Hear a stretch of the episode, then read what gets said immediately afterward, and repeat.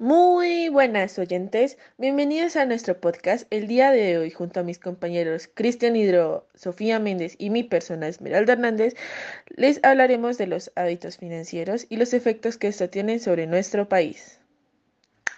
Nice. Mm, pues bueno, primero, antes de iniciar a hablar directamente del efecto que tienen los hábitos financieros sobre nuestro país, debemos preguntarnos, debemos respondernos estas preguntas. ¿En verdad nosotros tenemos conciencia de qué son los hábitos financieros o si de verdad los estamos aplicando en nuestra vida? De manera breve explicaré. Un hábito financiero es cualquier conducta repetida regularmente, pues que para mí es aquel comportamiento que me ayuda a cumplir un propósito o una meta. Las finanzas personales también se basan en hábitos. Por eso es tan importante crear buenos hábitos financieros que nos ayuden a cumplir nuestros objetivos.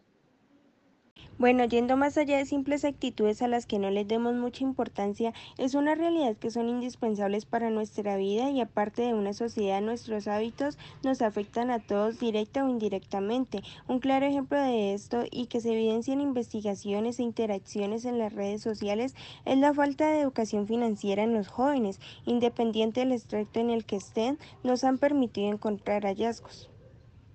Así como el ahorro es visto como un gasto programado de muy corto plazo del cual se quieren vivir muchas experiencias. Algo muy cierto es de que también luchan entre disfrutar su vida de hoy y ahorrar para un futuro. Justifican sus deudas y gastos como si fueran una inversión. Solo cuando el dinero no alcanza para cubrir las compras cotidianas se enciende una alerta indicando que llegó el momento de ahorrar.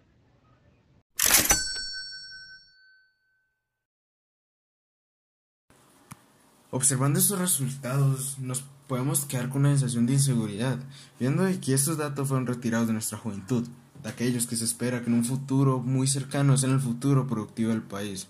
Es demasiado preocupante y a la vez da demasiada rabia que estos problemas, que estos fallos pudieron haber sido evitados con una buena educación financiera no solamente trabajar desde las escuelas, desde su formación educativa, sino desde sus propias casas, y principalmente optando buenos hábitos financieros, los cuales tienen una relación con aquella educación financiera que fue faltante. Y apenas ahora que estamos viendo los resultados, es que nos venimos a preocupar de ese tema. Y en verdad es que mirándolo desde otro punto de vista, no solo para nosotros importante, sino también para el país y el departamento, los hábitos y nuestras finanzas que eh, obtengamos, ya que estos tres tienen una relación directa. En primera instancia, porque tanto nosotros como el Estado como el, el departamento, para realizar con uno de los proyectos que tiene, independientemente de cuál sea, se necesita dinero, para lo cual en este caso el gobierno tiene que obtenerlo de nosotros, porque somos su principal fuente de ingreso de forma directa, porque nosotros somos los ciudadanos que a través de los impuestos que les damos a ellos eh, una especie de financiación para realizar con los proyectos. Y puede que esos hábitos financieros sean responsabilidad de cada uno de nosotros como personas, porque en verdad nosotros no podemos saber qué están, cómo están optando los demás, pero somos cada uno parte, individuo, individuos indispensables de esta sociedad, y por ende los hábitos financieros de nosotros afectan directamente al país.